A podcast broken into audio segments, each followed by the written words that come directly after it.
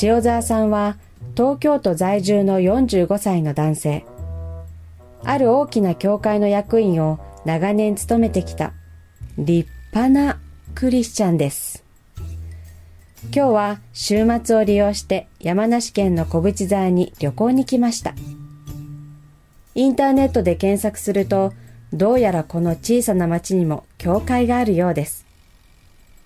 日曜日に礼拝を欠かさない塩沢さんは、この教会の礼拝に出席することにしました。ど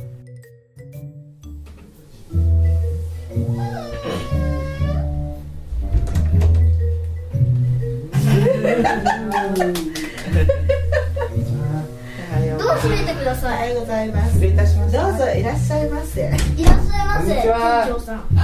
ここが小淵沢流教会か。なんか礼拝堂っていうより普通の部屋だな。これは田舎の教会にはよくあることだ。仕方がないな。そんなことより日曜日の礼拝に出席するのはクリスチャンにとって絶対の義務だからな。私の10年間日曜礼拝無遅刻無欠席の解禁をこんなところで乱すわけにいかない。それにしても礼拝が始まる15分前だといいのに集まりが悪いな。この教会は。真面目な信徒はいないの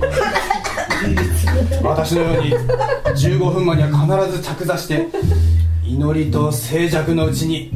死を待ち望む者はいないのか。あそこにいる来てるあのご婦人方もまあぺちゃくちゃぺちゃくちゃとあんなによくしゃべることがあるんだどうもこの教会不信仰な教会だな。おもろい、うん。あ。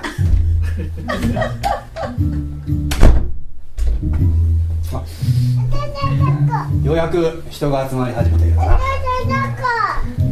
こんにちは。こんにちは、な、なんだこの若者。なんだこのみんなよ。まさか教会員ではお前な。いやこの教会をライブハウスか何かだと間違って勘違いしてない違いない。教えてあげなきゃ。もしもしもしはい。君ねここは教会だよ。教会分かっているかね教会で。教会教会ね、うん、知ってるっすけど？礼拝に来たんすけど。知ってた知ってた知ってたよ分かって入ってきたのか。ああ君ねあの神を礼拝する前にその髪をなんとかしたらどうだいこれ。ね。ね今度ちょっと切ってくるとかも髪は神の前ではとっても大切なんだぞ。それならお父さんそのハゲもなんでしょもう時間ねし始まっちゃうからね。ああそうか。まあ今日のところはそれでよしとしようでも君もねクリスチャンなんだったら髪は礼拝前には切ってきた方がいいぞ来週までには切っていくようにね。ああ分かったね。は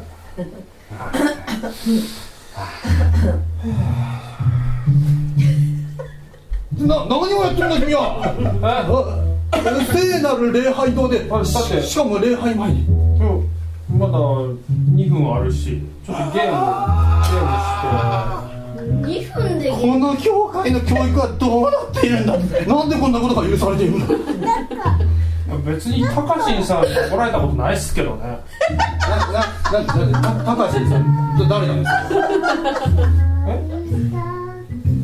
いや牧師っすけど。ぼぼ牧師さん？た高橋牧師様に君ね聖なる聖職者神のダメージに向かってたたた高橋さんあのあのねあのあのねあそあまりにもそんな態度だと思わないかうんあ礼拝始まりますよあ始まりますよああ礼拝前に余分なエネルギーを使ってしまったなだがクリスチャンたるもの賛美は大声で心を込めて歌わなければなこれだけは流していない作られし者よ声上げて歌え。ハレルヤ。賛美も歌わないのか。立ちたまえハレルヤ。つ何をやってるんだねおっさん。なんだ。悪いけどティッシュ持ってねえかなティッシュ持ってねえかなティッシュティッシュ。あああ悪いなあまあ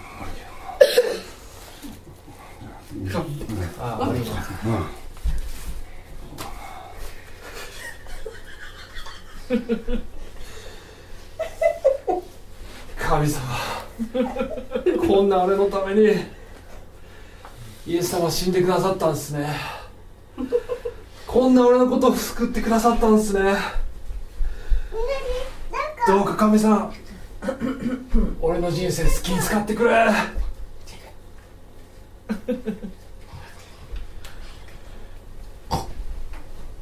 こいつ礼拝している。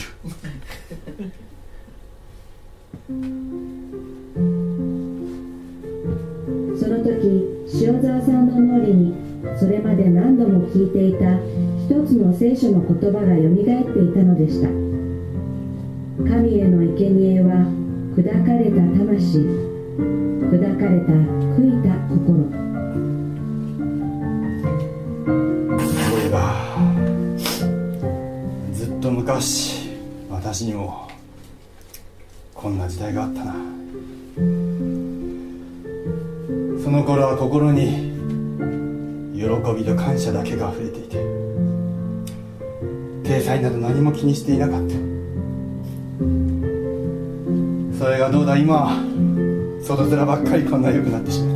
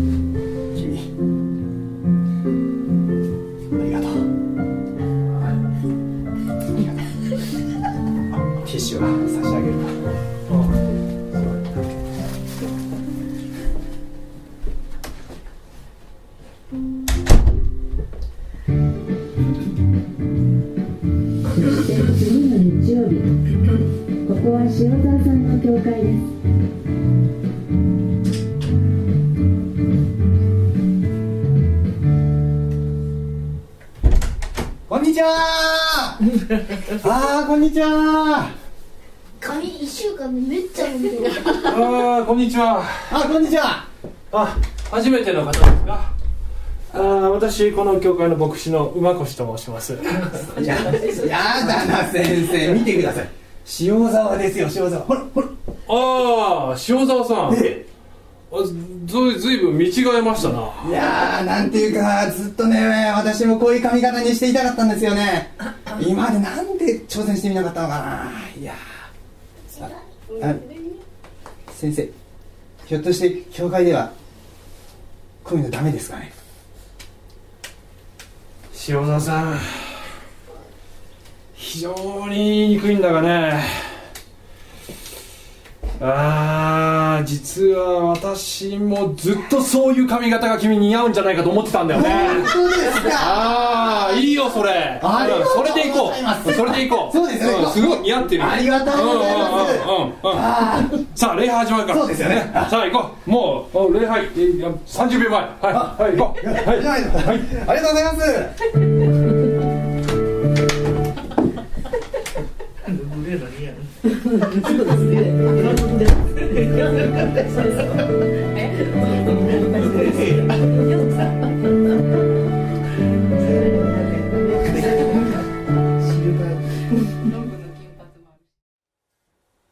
さあはい。えっとですね。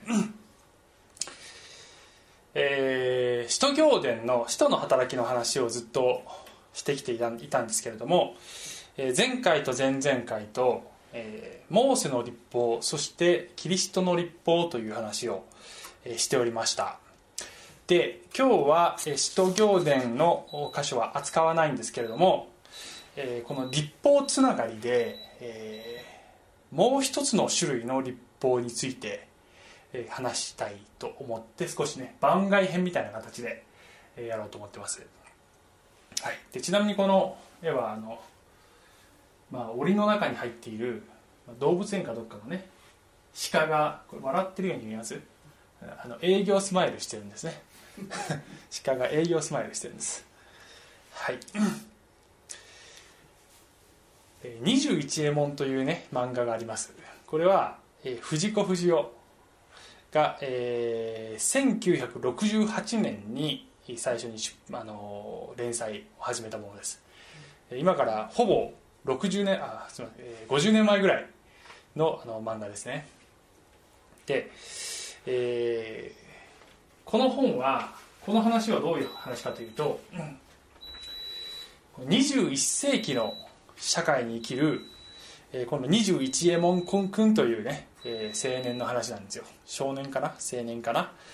で設定は2018年、え地球は異星との交流が進み、え多くの惑星からの観光客がひっきりなしに訪れる一大観光惑星となっていた。ということで2018年って再来年なんですけど あと2年でそこまでいかなきゃいけません。頑張らないといけないね。で、えーもうそのですね時代には、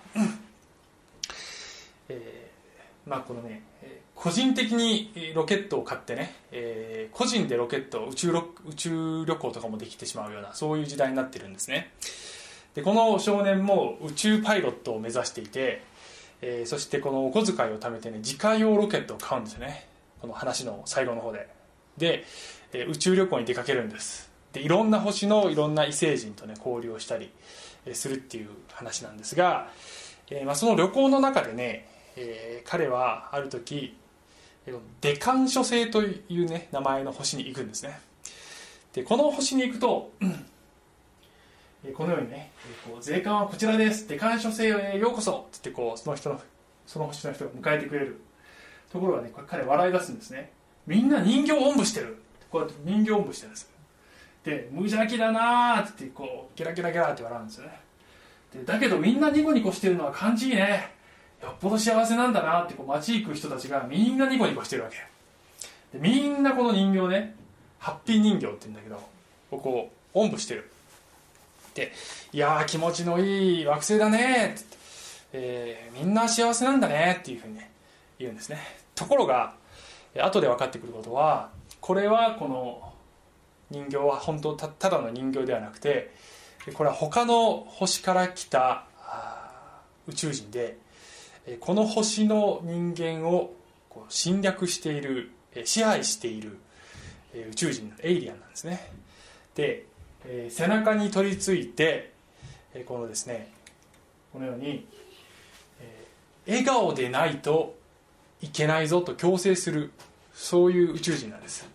で笑顔をなくして悲しい顔をすると脳みそを吸い取るぞっつって。悲しい顔するな。いつもニコニコ明るい笑顔って言って、えーすっごく辛くても笑顔でいさせるというそういう 宇宙人なんですね。でこの星の人はみんなこの宇宙人に取りつかれていてで、えーこれね簡単には取れない。でこの宇宙人から逃れるためにはまあこの宇宙この星のある人はね、えーで脳みそを電電子頭脳かなんかに切り替えてどこかに付け替えて首を切るっていうねそういうやり方でしかこの、えー侵略者から自由になることができないというねそういう話なんですね。怖い話。結構怖いんだよこれ。でえーまあね私たちクリスチャンもしかしてですねクリスチャンとはこうあるべきなんだよ。いつもニコニコしてるべき、えーなんじゃないの？というふうにクリスチャンというものを枠にはめていることが多いんじゃないかなというね、えつまり、えー笑えない時でも笑ってなきゃいけない、え人と接する時はニコニコしてないと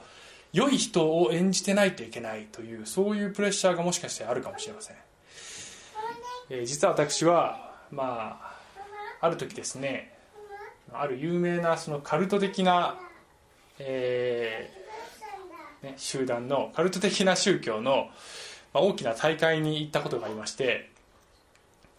でね、えそれはねちょっと理由があってある青年とどうしても話したくてねちょっと潜り込んでいったんですね。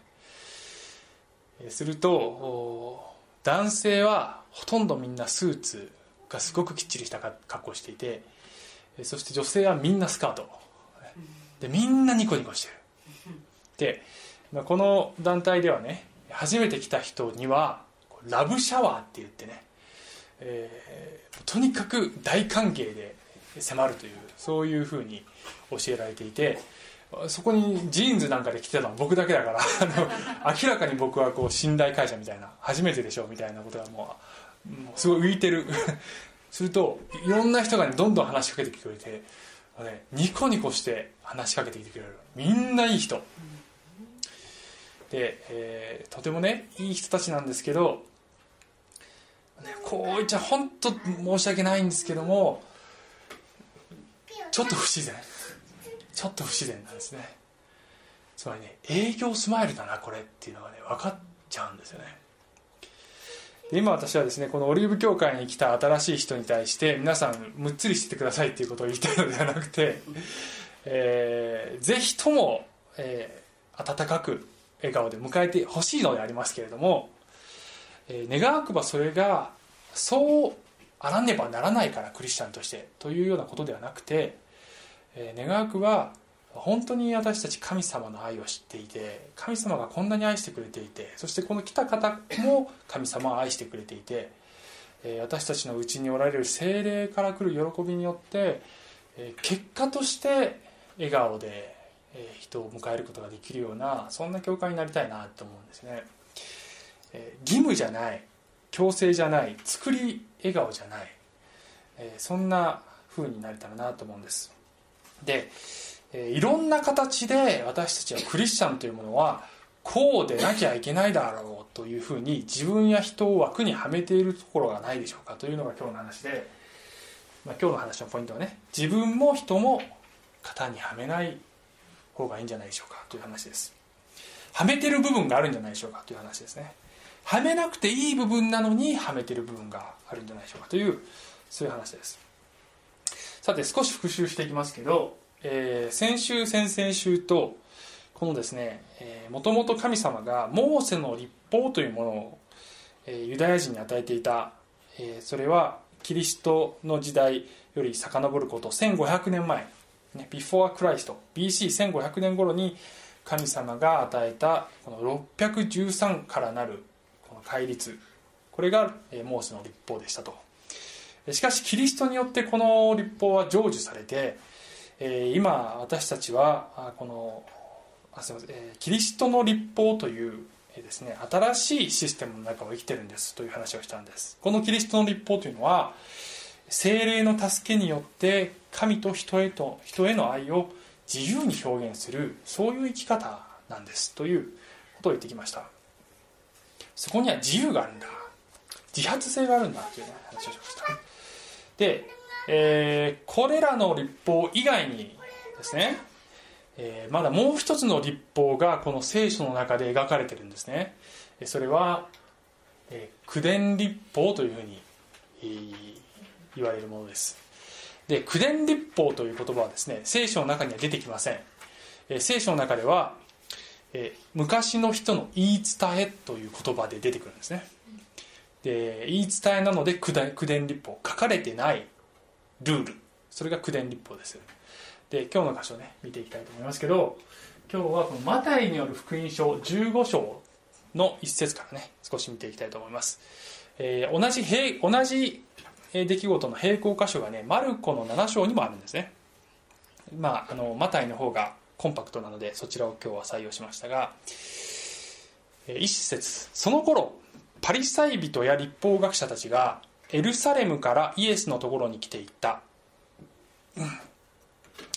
えー、あなたの弟子たちはなぜ昔の先祖たちの言い伝えを犯すのですか？パンを食べるときに手を洗っていないではありませんか？という。この、えー、昔の先祖たちの言い伝えというのが口伝立法であります。これはモーセの立法ではありません。で、えー、モーセの立法ではなくて、えー、このユダヤ人たちが何百年もの間にですね、えー、作り上げてきてしまった人間が作った規則であります。その、えー、考え方としてはですねこういうふうに説明されるんですけどまあ、例えば仮に、えーそうですね私の娘のルカが、えーまあ、うちにはあのストーブがあってですね、えーそのストーブに触ると危ないので一応囲いがしてあるんですね。触らないように。で、えーこのストーブに触らないということがこのモーセの立法だとするとその囲いをしているのがこの、えーそこにぶら下がっている最速です、えー追加の規則。で、えー一つの柵だけでは危ないからもう一重しよう。それだけだとまず危ないからさらにもう一重しようというふうにどんどんどんどんこのね、えーちっちゃい家なのに家中に この柵が、えー満載するような満載って変なこと。だ、えーような状態になっているのがこのクレーン立法。つまりもともとはモーセの立法を絶対に犯してはいけないという発想からもうそれを絶対にねそこに絶対タッチしないように何重にも張り巡らされた最速のようになっていると。柵のようになっていると。で、えー613モースの立法があるんだけどその一つ一つに、えー最速が何十何百時には何千という最速がぶら下がっているという状態、ね。えーだから613の一つ一つに最速がつなつながっているので全部だと何万というねそういう、規則になっている。で当時のパリサイ人や立法学者たちはそのおびただしい数の規則を暗記してそしてそれを徹底的に守ってそしてそれを守るように民を教えていたという状態に陥っていた。もうガチガチの状態。それがこの九伝立法です。で、3節に行ってみると、えーそこでイエスは彼らにあすみません。ちなみにこの2節の「手を洗ってないじゃありませんか」って言ったのはこれはあの今でいうところのあの衛生的に あのご飯食べる前は手洗いましょうっていうそういう話ではもちろんありません。えこれはえ彼らのその九伝立法の中に食事をする前とかいろいろなことをする前は清めなければいけないと。食事をする前は指先から肘まで清めなければいけないと、ね、水で洗わなきゃそういう規則があると。で、えーやってないじゃないのあなたの弟子たちはと彼らが言った時イエス様が3節そこでイエスは彼らに答えて言われた。なぜあなた方も自分たちの言い伝えのために神の戒めを犯すのですかっていうんですね。この神の戒めっていうのがモーセの立法のことです。つまり九伝立法の方を言うを優先してるんじゃないのっていうふうにイエス様は指摘してるわけです、えー理解しなければいけないことはイエス様はこのですね福音書の中でモーセの立法を破ったことは一度もありません、えーモーセの立法を否定したことも一度もありません、えーで逆に唯一イエス様だけがモーセの立法を歴史上完璧に守ってくださった方です。だからこそこの立法は成就されて私たちは、えーそれをそれに支配されないでもいいというふうになっているわけですね。そういう論理になっているわけです。イエス様はこのえー立モーセの立法が悪いと言ったことはなくてイエス様が議論しているおられるのはこの九伝立法はどうなのよと。それはおかしいんじゃないのっていうことをこの福音書の中で何度も彼らと議論してるんですね。ちょっと先を読んでいきますと4節イエス様の言葉です。神はあなたの父と母を敬えまた父や母を罵る者は死刑に処せられると言われたのです、えいかにモーセの立法が厳しいかということがここでも分かりますがこれはこの父母を敬うということがどれほど大切かということがま強調されているわけですね、え5節それなのにあなた方は誰でも父や母に向かって私からあなたのために差し上げられるものは供え物になりました。というものはそのものをもって父や母を尊んではならないと言っています。こうしてあなた方は、えー自分たちの言い伝えのために神の言葉を無にしてしまいました、えーと言いました。です、えー最後まで読みますと7節。偽善者たち。イザヤはあなた方について予言しているがまさにその通りです。このこの民は口先では私を敬うがその心は私から遠く離れている。彼らが私を拝んでも無駄なことである。人間の教えを教えとして教えるだけだから。というふうにね旧約聖書を引用されました。この5節に出てくる備え物っていうのはこれはですねマルコの福音書の方を見るとすぐ分かるんですけどコルバンっていうふうに呼ば呼ばれてるんです。これは、えー、九伝立法の中のコルバン規定というのがあって要するに、えー、これはコルバンですっていうふうに、えー、いうふうに言うとそれは神への供え物として認定されると。でその使い道は2種類あって一つは神殿に捧げる、えー、もう一つはえ自分のために使う。ということもできるという何のこっちゃっていうそういう話なんですけど。だけどそのコルバンって言ったら他人の、ま、私的な必要には使ってはいけないということになるんですね。つまりなんでこういうことになってるかというと例えばパリサイ派というのは、まあ、ユダヤ人の一つの派なわけです。で、えー、自分はパリサイ派に入ったけどお父さんとお母さんは入ってないっていう状況があるわけですね。でパリサイ派っていうのはパリサイ派でない人に対して極めて非寛容なんです。だから私が持っているものをこのパリサイ派の活動のためとか、えー、そういったことのために、ね、パリサイ派が言うところの神様のために使わせるために、えー、このパリサイ派でない母父や母をにに使わないようにさせるための方法があるっていうことなんですね。でイエス様に言わせるとえー、父と母を敬うということはつまり、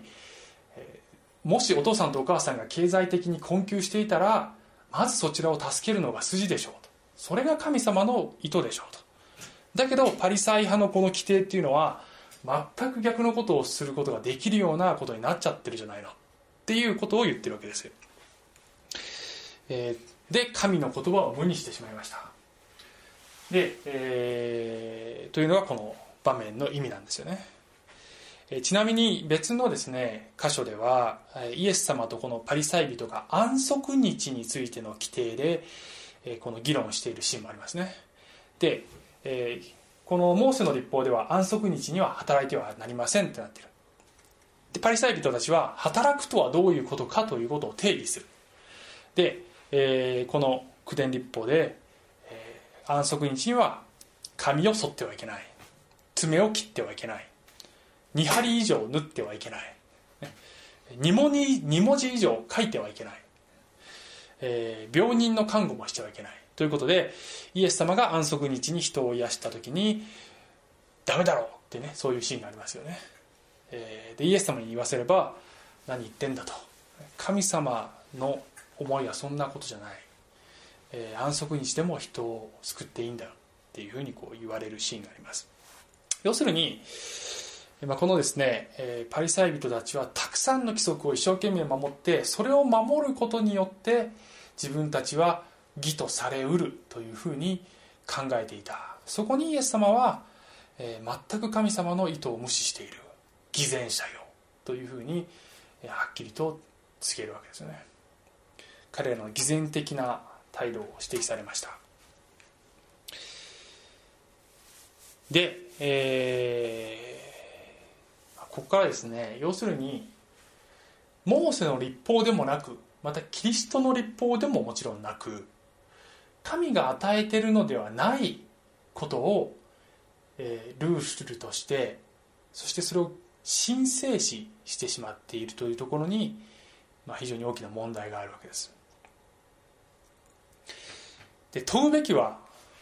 ですね私たちクリスチャンはそうなってないかどうかということですね。クリスチャンもですねこの歴史上教会教会というところはですねあのいろんな聖書と聖書には書いてないんだけどいろんな教会のルールとか、えー、独自の文化とか独自の伝統とかをたくさん作ってきて、まあ、その時代時代また国によって異なるわけですけど聖書に書いてある以外のことをねたくさんルール作ってで、まあ、ルールや文化や伝統が悪いということではないんです。必要なものもあるしいいものもたくさんあるんですがそれがまるで聖書と同じぐらいの権威があるかのようにそれを重要視してしまってきたというそういう過去もあるしそして現在でもある部分そういうふうになっているところが部分がねあるんですよね、えークリスチャンとはこうでなければならないのだ。でも本当に聖書にそう書いてあるかな。よく見るとどこにもそんなこと書いてないのにっていうようなことがもしかしてただただあるかもしれません。で、えーまあ、オリーブ教会はですねこの教会はあのホームページにも書いてるんですけど型型にはまらない教会ですっていうふうに歌ったりしてるんですね。型にはまらない自由な教会ですって言ったりしてます。それはですね何かこうあのまあちょっとリーダー層が比較的年齢層が若いから、えー楽しげな雰囲気でね、えーののびのびとやりましょうっていうようなそういうことだけじゃなくてですねそこには実はね明確なポリシーがあって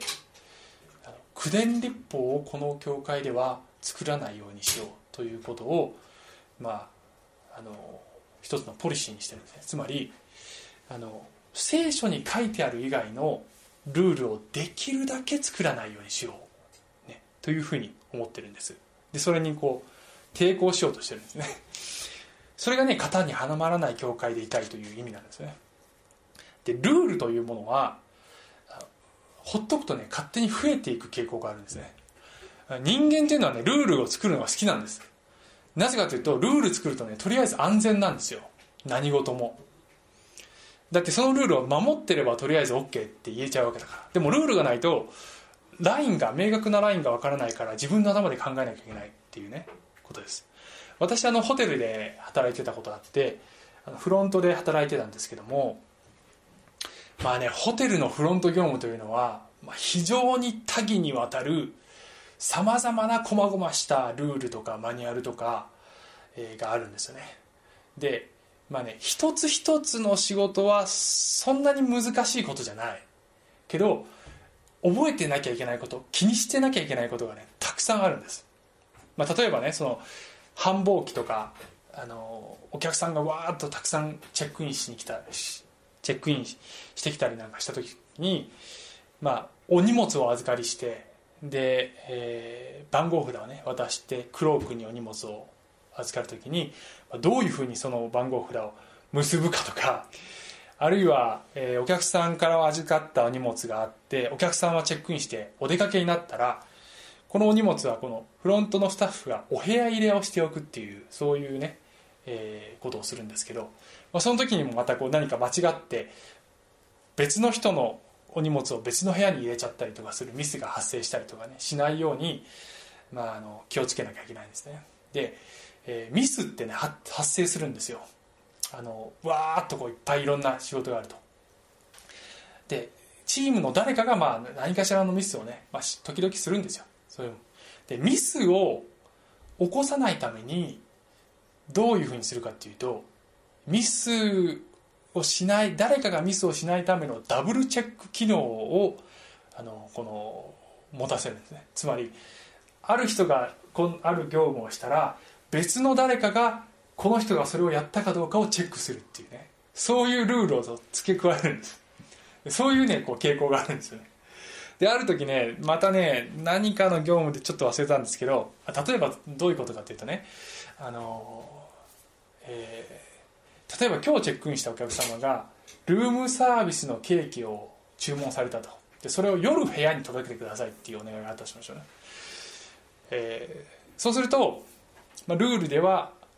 この担当の人がそのケーキを何時までにキッチンに取りに行ってフロントの冷蔵庫に入れておかなければならない。入れたら台帳があってそれに名前を書いてチェックすると。で、えーそれをその人がしたかどうかを別の人がまたチェックをしてそこの台帳にチェックを入れる。っていうふうにこうダブルチェック機能する。である時ね、ある時また何かの業務でちょっと詳細は忘れてしまったんだけど誰かがミスをしてお客様からクレームになってそれを再発を防止するためにねどうしようかって言った時に誰かがまたねじゃあそこにもダブルチェック機能をつけましょうってこうメールでチーム内で提案したんですよ。でそれは私実はもううんざりしててそういう体制に。でそれはおかしいんじゃないですかと、まあ、ちょっとメール返して言ったんですよね。つまり業務が難しいからミスが発生するんじゃなくて煩雑で気にしてなきゃいけないことがいっぱいありすぎるからあの至る所でポンポンミスが発生すると。でミスを発生させないためにダブルチェックをするという仕事をまた増やしてたら 余計に煩雑になってもっとミスが増えるでしょ。だからミスをなくしたいと思ったらチーム内でのその業務のあのダブルチェックをするというルールをですね、えー絶対に必要なとこだけ残しておいて必要ないところはできるだけ削った方がいいよっていうふうにね僕提案したんですよね。で結構ねそれに同意する人もいたしいやそれはちょっと危ないんじゃないかっていう人もいた。まあちょっとね結論はどうなったか覚えてないんですけどま要するにポイントはですよルールっていうのは作るととても安心なんですね。えあ作った時にあこれでやるべきことやったって思える。だからどんどん増える傾向にある。えそして、えールールというものは増えれば増えるほど当然違反も増えますね。当然違反も増えます、え失敗も増える。ルール違反が増えるね。えそしてルールを作った人あるいはルールを守っている人は守ってない人の行動が気になって仕方がないというふうになります、えーちゃんと守れよというふうになりますね。ルールは本当に必要なものだけでいいんじゃないでしょうか。ということで、えー教会というところもですねあの必要なルールっていうのは必ずありますね。もし例えば人が増えてきたらばじゃあ掃除当番は誰にがするのかとかあの組織をうまく運営していくためにルールっていうのは必要な時あります。だけど大切なのはそれが神の言葉と同じ権威を持つかのように、扱われないようにする。またそれをもって人を裁くようなことがないようにするということがとても大切なこと。だけどしばしばそうなってなくてあの裁くためのルールになってしまうってねありますね。あの常識とか、えー文化とかね。まあそのマナーとかそういったものはもちろん大切な部分あります。尊重しなければいけないものある。聖書でも愛は礼儀を、えー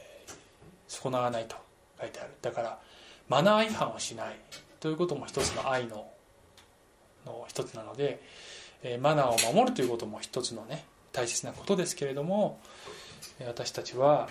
神の言葉なのかそれとも人間が作ったルールなのかということをしっかりと見分けていく必要があります。さて、えーさてですね現代の教会によくある口伝立法ここでいう口伝立法というのは人が作ったルールという意味で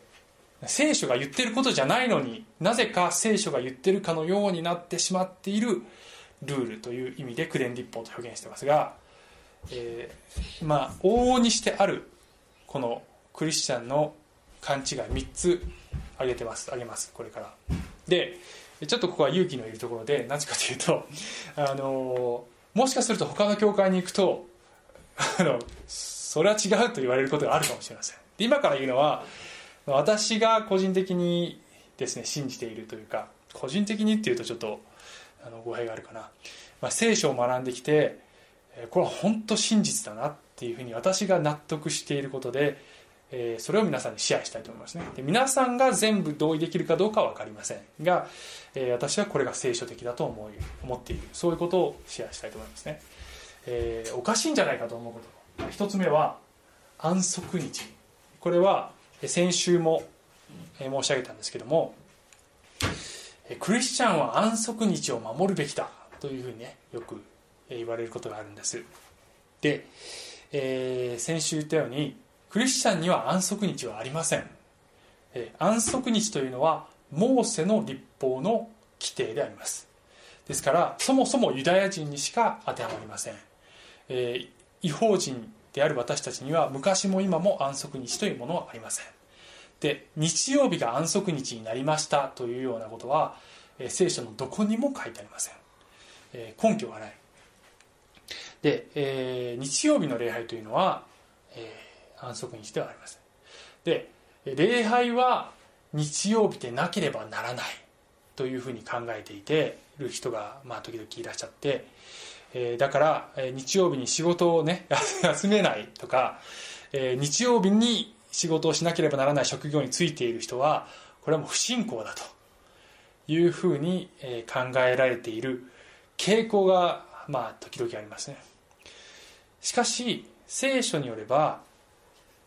えー礼拝はいつしてもいいんです。日曜日でなければならないというようなことは絶対にありません。なので今、えーここの教会では水曜日の礼拝っていうのがあるんですね。で水曜日の礼拝は日曜日に来れないからしょうがないから水曜日というものではないんです実は。これはもちろん日曜日にいつも来ている方は日曜日にできるだけそうしていただければいいんですけどもあの水曜日の礼拝が日曜日に劣っているわけではない。対等なんですね。いつしてもいいんです礼拝は。ただ新約聖書では定期的に集まって礼拝するようにということが言われているだけです、えーで、まあ、これからこれも含めてこれから言う全てのことはあのそれを主張する人たちはですね、まあ、聖書のどこかの箇所を挙げて聖書にこう書いてあるんじゃないっていうふうに、まあ、多分反論の御言葉とかもあるんです。でその一つ一つを挙げて反論の反論を今一つ一つやっていくととても時間が足りないのでえそういうことはしません。が、えーあのまあ、もし気になる聖書箇所があってえでもここに書いてあるんじゃないのっていうことがあれば個別に言ってください。あの個別に、えーまあ、あの勉強することも説明することもできますので、えまあ、今日はざっくりといきます。安息日はあの日曜日で日曜日が安息日ではないということが一つ。もう一つ11献金。これも、えー私たちには適用されません。11献金10%収入の10%献金しなければならないというのはえーこれはモーセの立法であります。で、えー私たち新約の時代のクリスチャンには10%の献金をしなければならないなどということは新約聖書のどこにも書いてません。で、えー11献金を主張する人はいやいや、えー福音書の中でイエス様が10分の1を捧げなきゃいけないそれも大切だって言ってる場所があるじゃないっていうかもしれません、まあ、あるんですね。でもイエス様の時代というのは、えーこれも理解しなければいけないんですがイエス様が活動していた福音書の時代というのはこれは立法の時代であります。立法が機能している時代にイエス様は生きてるんです。だからイエス様は立法を守ってるんです。あのモーセの立法ね。だからイエス様が10分の1捧げなきゃいけないよと言ったのはこれはモーセの立法の話をしてるんです。で、えーこのもイエスの死と復活以降は10%だという数字を捧げなければならないというようなことはどこにも書いてないです。これはモーセの立法の規定であります。でこの11献金をしましょうっていうふうにまあプロテスタントの教会ではよく言うんですけども、えーこれの弊害があるとすればですね、まあ、弊害があると思うんですけどそれは10%を献金するって結構ね多くの人にとっては大変なんですよ。でもう現実的にできないっていう人の方が多いんです実際には多分ね。で教会はあの10%献金するのが立派なクリスチャンだというふうに教える。だけど現実的にできない。すると自分はやっぱ立派なクリスチャンじゃないなというふうな罪悪感とか在籍感を持ったままクリスチャン生活を送るというパターンが時々あるわけですよ。でそれは神様が願っておられるクリスチャンの生き方ではありません。神様は、ま、新約聖書ではいつも私たち献金するときに読んである箇所です。読んでる箇所ですけどもおのおのがそれぞれ心に決めた喜んで捧げられる額をすればよろしいというのが私たちに適用されている一つのルールでありますね、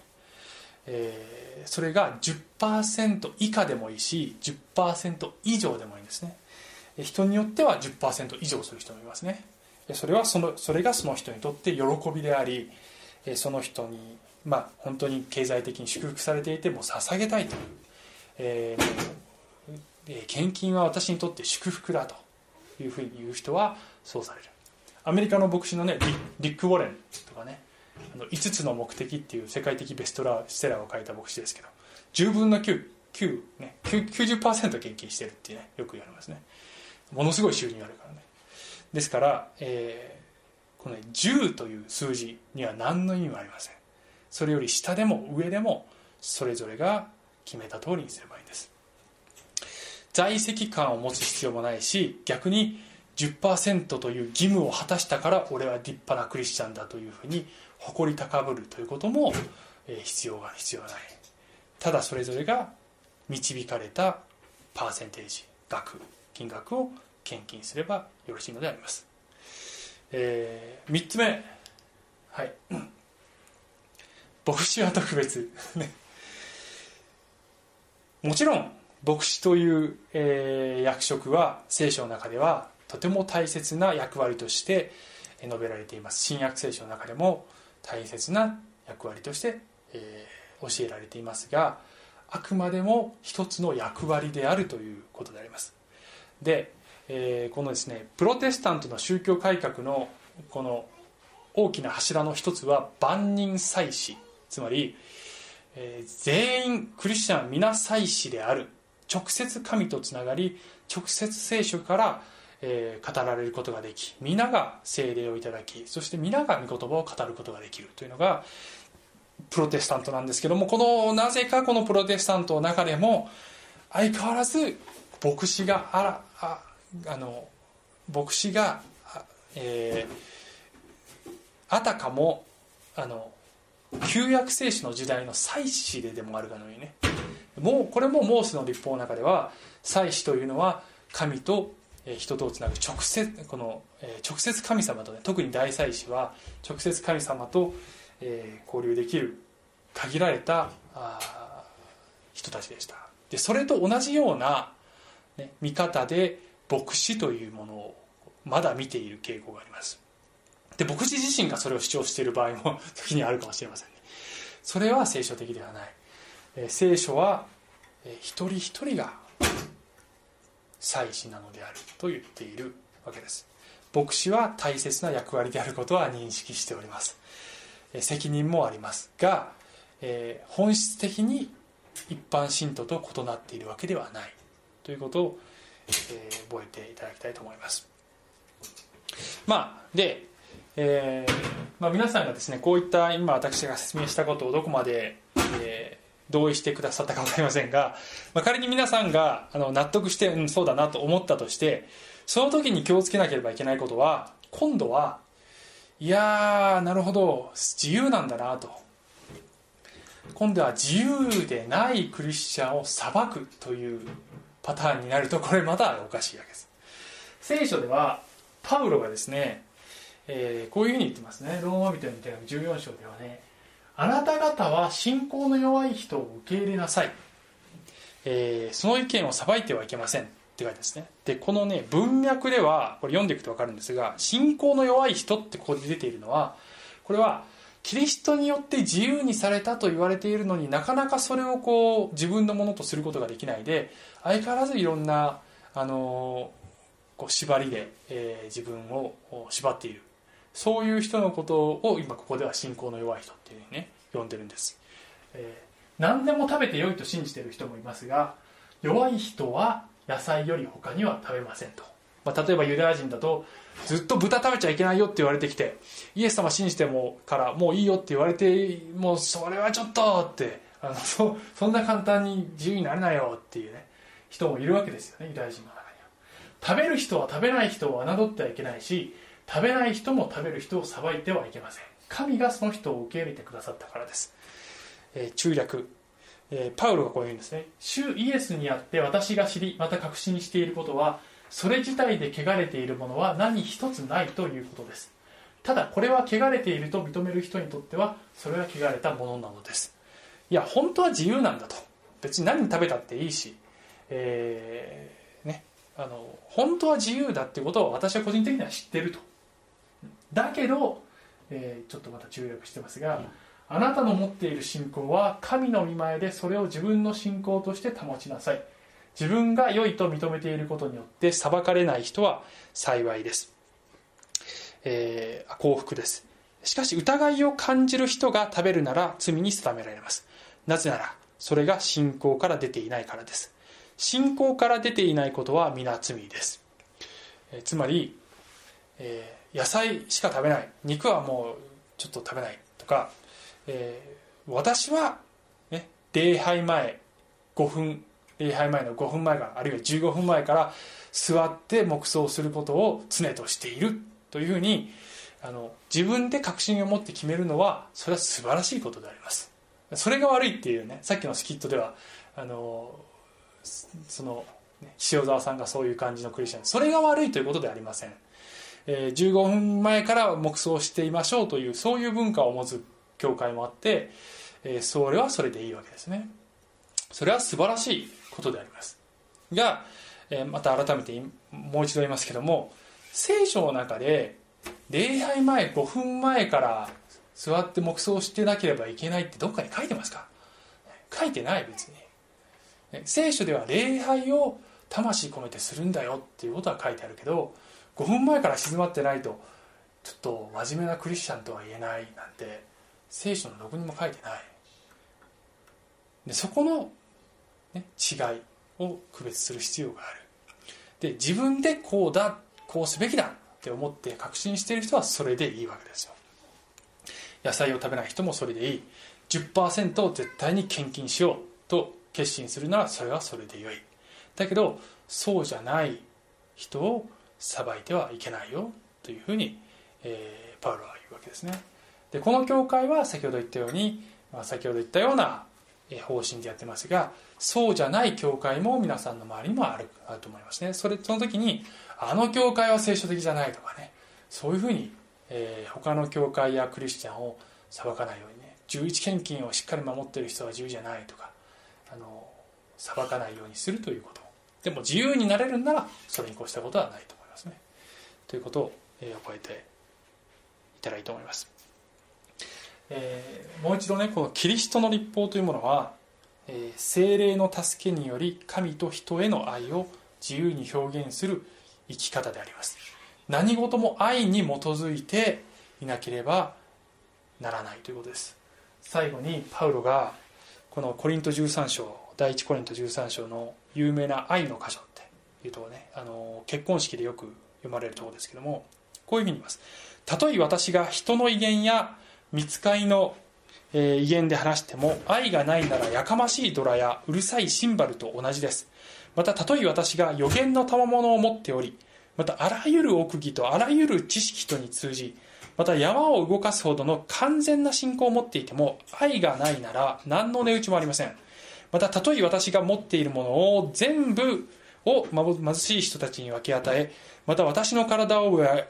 焼かれるために渡しても愛がなければ何の役にも立ちません。どんなに立派なことをしてもまたどんなに真面目に見えてもどんなに、えー、行いが立派でも愛に基づいてそれをやってなければ意味がないよとパウロは言ったんじゃないですかね、えー、願わく私たちが形式ではなく本質外側がどう見えるかではなくて神様の目に内側がどうであるかということにもっと目を留めることができるように本質こそ重要であるということであります。お祈りします。愛する天のお父様私たちは、えー、外側を固めることに一生懸命になってしまうことがある。あるいは、えー、神が与えたことではないのにまたかもそれがその神様から来た掟であるかのように間違って、えー、考えてそして人を裁いてしまうようなこともあるかもしれません。神様どうぞ私たちが真に自由になることができ神様が何を願っているのか、え形式ではなく、えルールではなく愛するという神を愛し人を愛するというそこにこそ立つことができるように助けてください。イエス様の名前によってお祈りします。アーメン。